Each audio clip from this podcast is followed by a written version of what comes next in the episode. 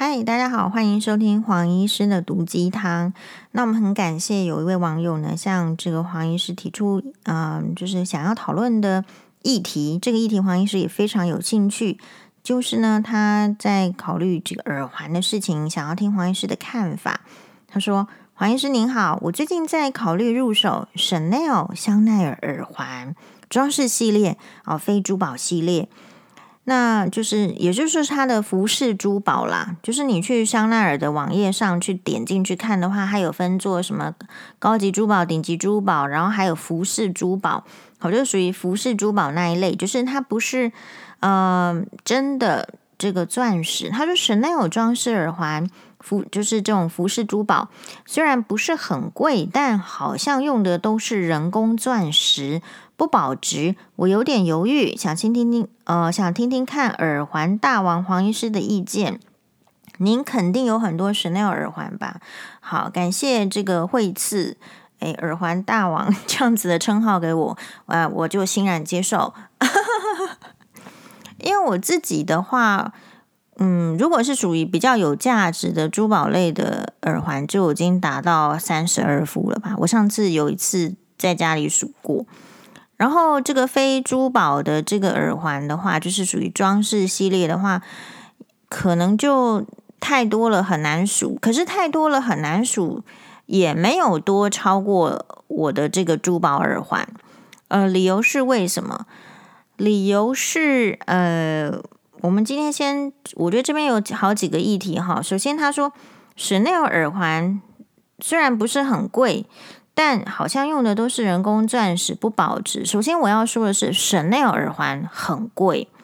Chanel 耳环很贵的理由是因为，如果你实际上去比较过珠宝品牌的耳环的价值的话，那么我会下一个结论是，Chanel 耳环很贵的。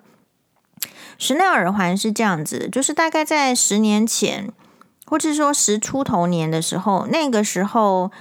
呃，我先说，我第一次第一次去买 Chanel 耳环是我在二零零七年去巴黎的时候，也就是大家在看黄医师粉砖，不是贴了一张黄医师很这个奇怪的穿了一件中国风的上衣啊，那个是 Vivienne Tom 的上衣，然后诶坐着去那个法巴黎的凡尔赛宫吗？因为那一次去巴黎，我那一次其实是去英国跟这个法国，好，主要就是去伦敦跟巴黎。所以我去巴黎的设定就是我要去买一样 Chanel 的东西，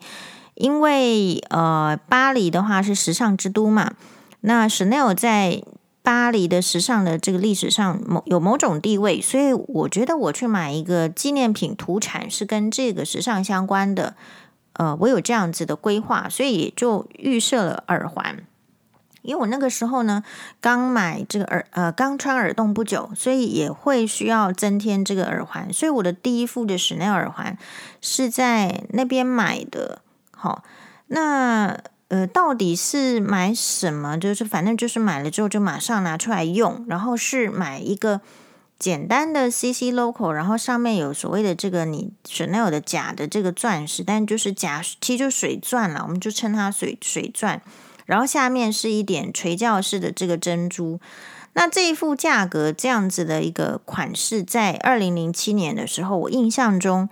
大概是一副是台币一万块钱。所以如果你觉得 Chanel 耳环便宜的这样子的印象，我认为在十年前是可用的，因为十年前的那是呃，因为我后来事实上去那个嗯蜜月旅行的时候，也是去巴黎，好，所以我也有去 Chanel，然后。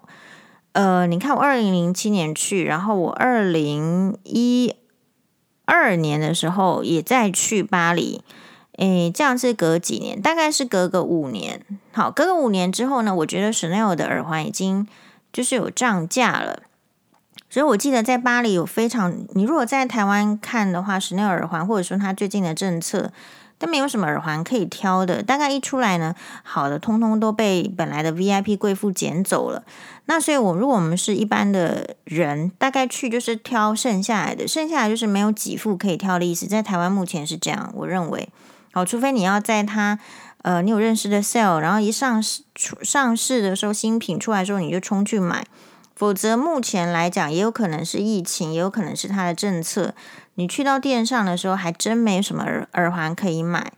然后在不管是二零零七年或者是二零一二年的时候，那个时候的印象，那是一副 Chanel 耳环，大概就是借在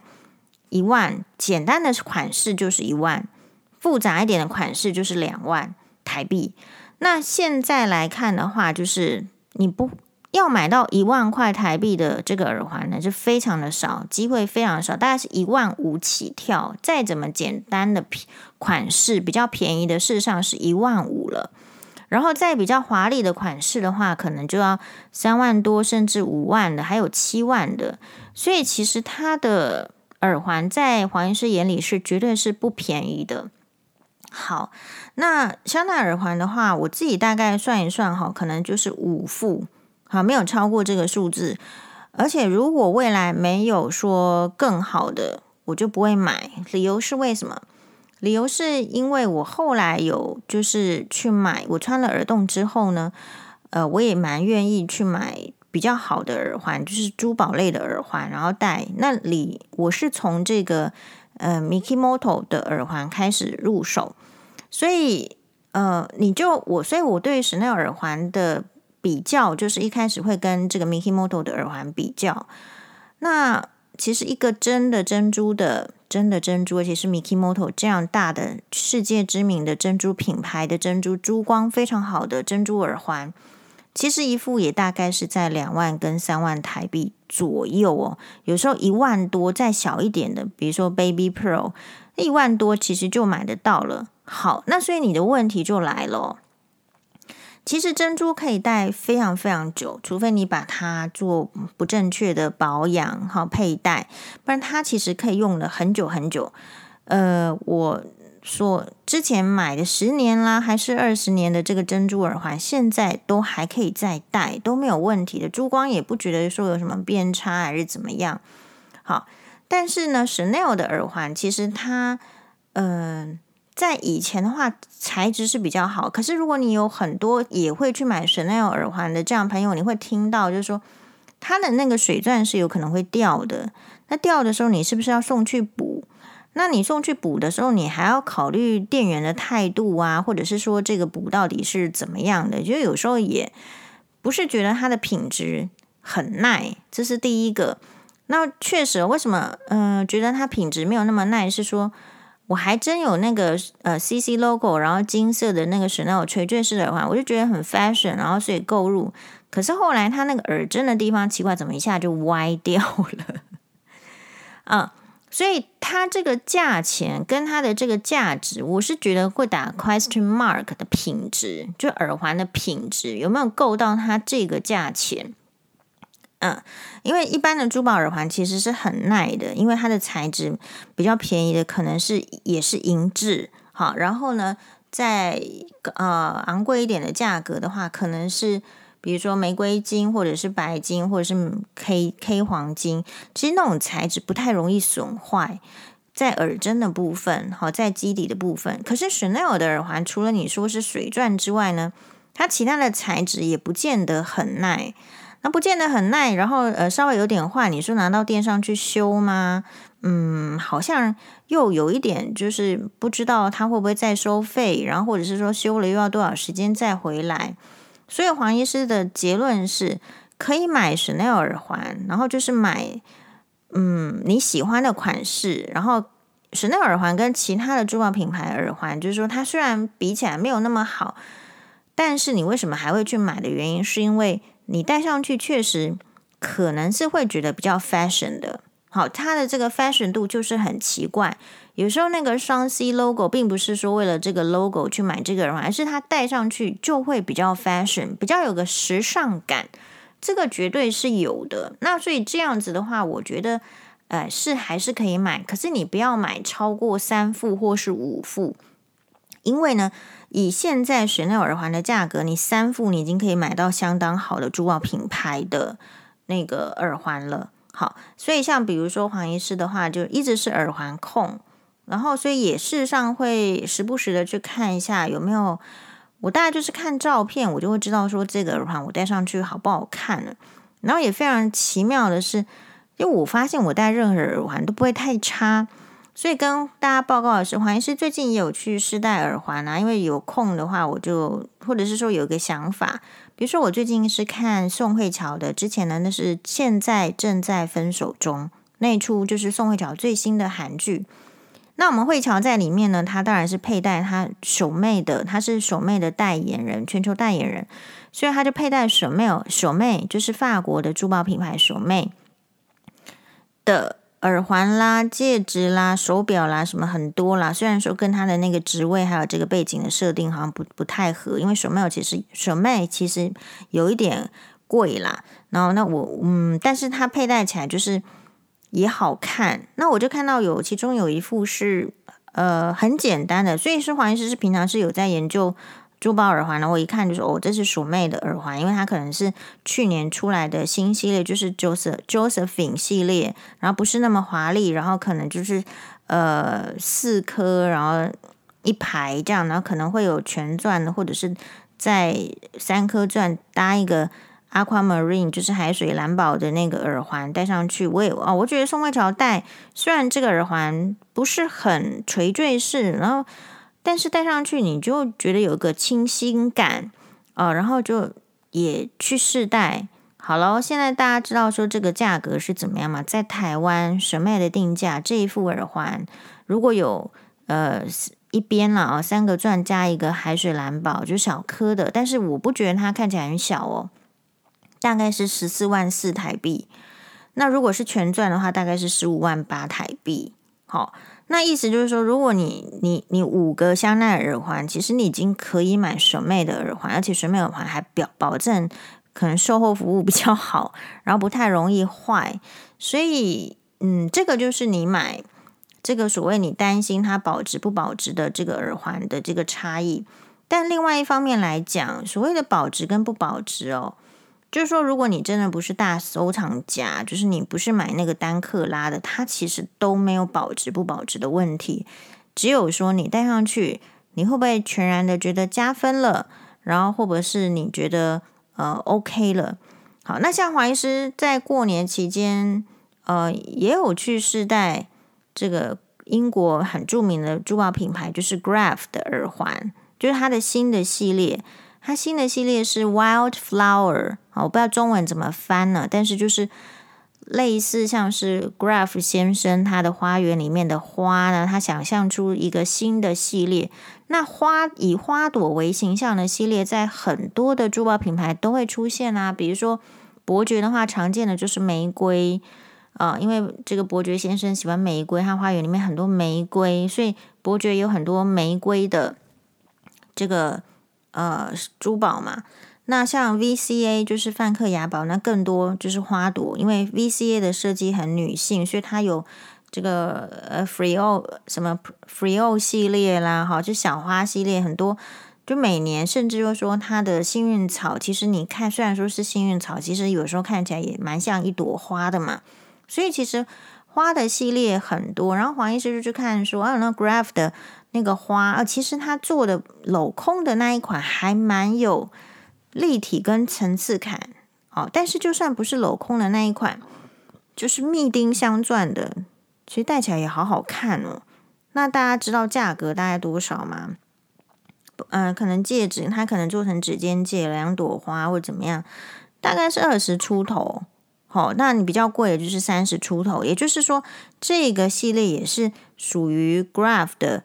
呃，入门珠宝款，所以你可能在问这个 Chanel，就说你为什么觉得你想要？有一些人啊，不是说这个网友，有些人觉得说买 Chanel 的好处是，其实他觉得他以为真钻要很多钱，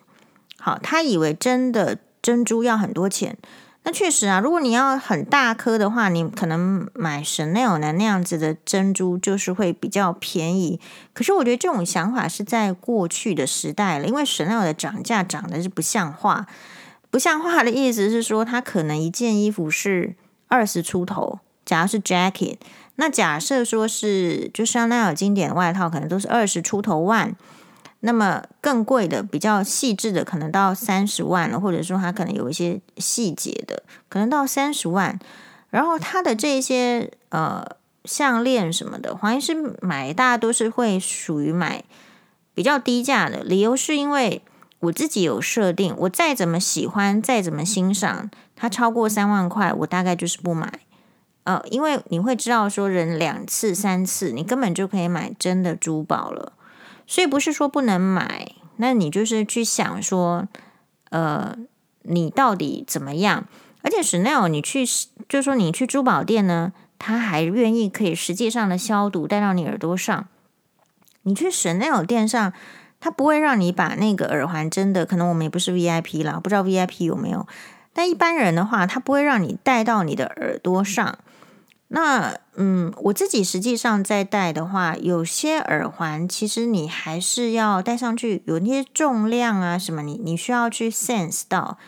那大部分的这个珠宝耳环，你看起来好像是珠宝很扎实，诶，比较厚重，可其实戴到耳环上，你不会觉得不舒服哦。那戴饰品耳环的时候，你会要注意的是，除了可能会对那个材质会也许有一点过敏的机会之外，有一些我觉得在设计上，你戴上去耳朵，就是饰品耳环的话，还是就是耳朵就可能是不会那么舒服，嗯，所以。我觉得这个事情就是很像是这个爱马仕的手环一样啊，你当然是有好几个颜色是很好，问题是它一个就是两万块、两万五台币的事情，你累积十个就是已经是可以买一样，就是很不错，就是 lifelong 就终身可用的珠宝，而且带出去不会重复啊，不会不太容易撞啊，所以如果考虑到 Chanel 耳环的话，黄医师自己。我觉得会比较是一个经典款，然后是常戴款，就是说你买十年还是可以用的，还是可以啦。呃，黄医师当年买的 Chanel 耳环也是可以用。那可能就是我自己如果会再入手的话，就是哎，真的是那个比较大一点的 CC Mark 的耳环，我是没有的，我是有小的，然后有一些垂坠式的，但是我没有那个。呃，大一点的，然后上面可能有一些细节的 CC Mark 耳环，所以如果有的话，而价格在三万块以下，我会考虑；但如果价格超过三万块的话，那我就会觉得说，你看，黄医师会去同时去看 Graph 的意思是说，我可以把 Graph 或者是手妹的这个宋慧乔款放到我的 Wish List 里面嘛，上面就会有价格，你就会知道说你要投多少钱在里面。你也许今天没有办法一次花十四万哦，可是如果你省下来一副 Chanel 的耳环的话，你就是等于是投了三万块在上面，是无形中的。这个也是一种这个方式。那再回到就是说，其实因为也有网友问黄医师说，那个平常都是怎么样做断舍离啊？因为你过年的时候你可能要打扫，要断舍离。黄医师的看法是哦，嗯。其实我自己很少在做这个断舍离，但是我自己的话会知道说，如果这个衣服或者是这个东西，就我买了五年都还没用到它的话，我觉得是可以丢。那你会发现黄医师跟其他的艺人啊，或者是来宾不太一样的是，你有没有发现黄医师会反复的穿旧衣服？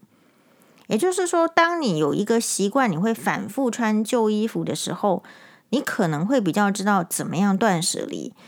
不，反过来说，如果你本身没有在穿衣服，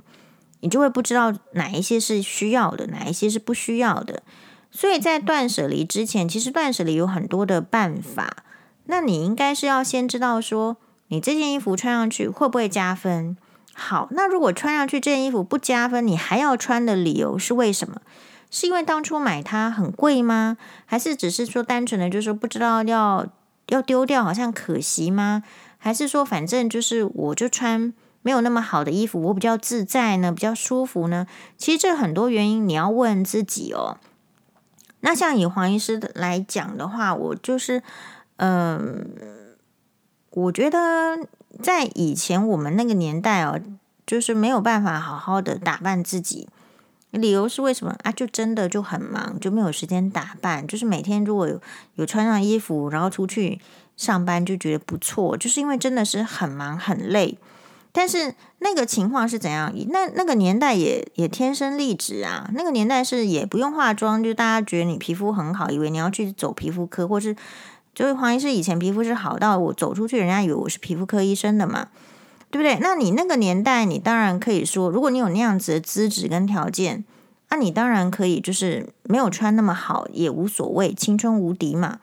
那现在的话，呃，人的年纪除了说变大，你到底？我觉得变大不见得会变得不好，但是年纪变大的话，就要有相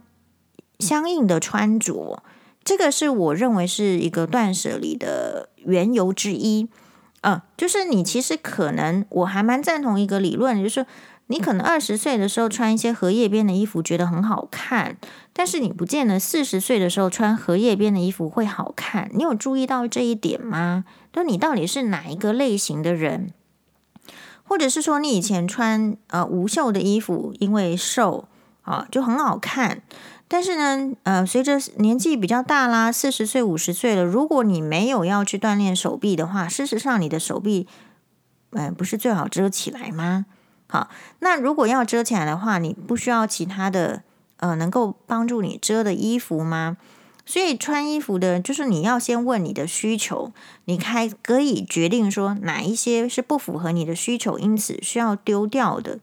那我觉得大家很少在日常生活中做这一方面的醒醒事，是因为没有这个习惯。比如说黄医师的上一集是讲说，我们真的有需要这个很认真的过传统的假日吗？你有觉得这个传统传统的习俗，呃，很符合你的需求吗？其实大家是不敢。也不能问这个问题的吧，所以在这个生活中也是啊，你不会敢问自己说，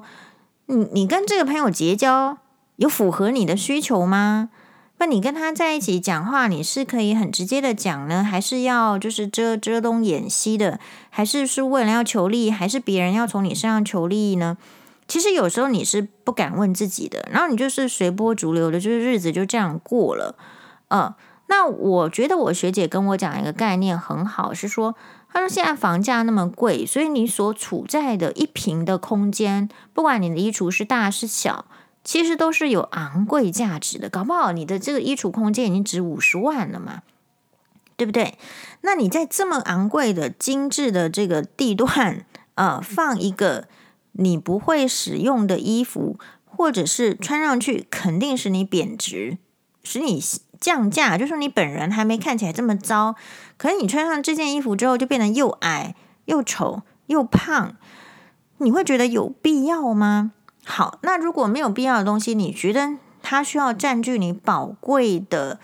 呃地段的或者是说地价的这个空间吗？你会觉得需要吗？好，所以同样的，嗯，有时候某一些，比如说，就像很多女人其实很想要离婚啊。或很多男人也是一样啊，那是因为他觉得，觉得觉得眼前这个人已经不符合不符合他的需求了嘛。好，所以很多时候是大家一直在呃洗脑自己说啊，可以啦，可堪用啦，继续用。可其实真实的去问的话，其实就感觉没有这么良好。所以在这个物品的断舍离上，其实你应该要想到的是说，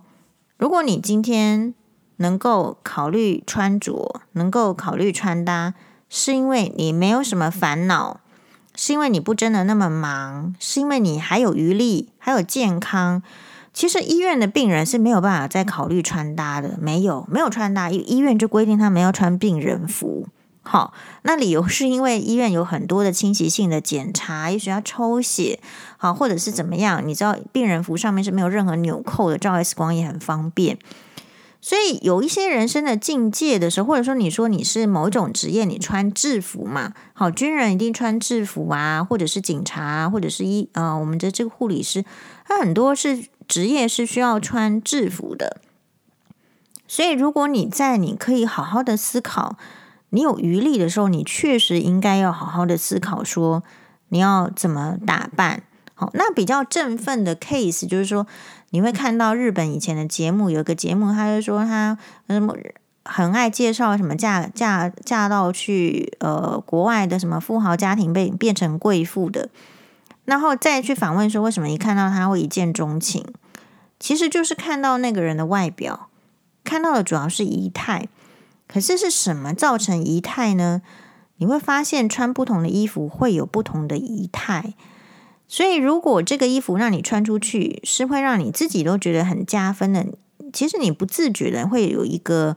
光芒出来。但你如果穿了这个一个衣服啊，就浑身都不自在的，其实会降低你那个光芒。那台湾人是因为我觉得，因为受限于台湾的天气啦，台湾的天气就是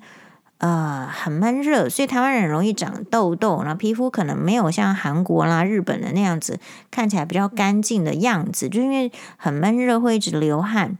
所以大家就不自觉的，你一个容易流汗的环境，你会觉得干嘛要穿那么好的衣服，带那么好的饰品？有时候是受限在环境，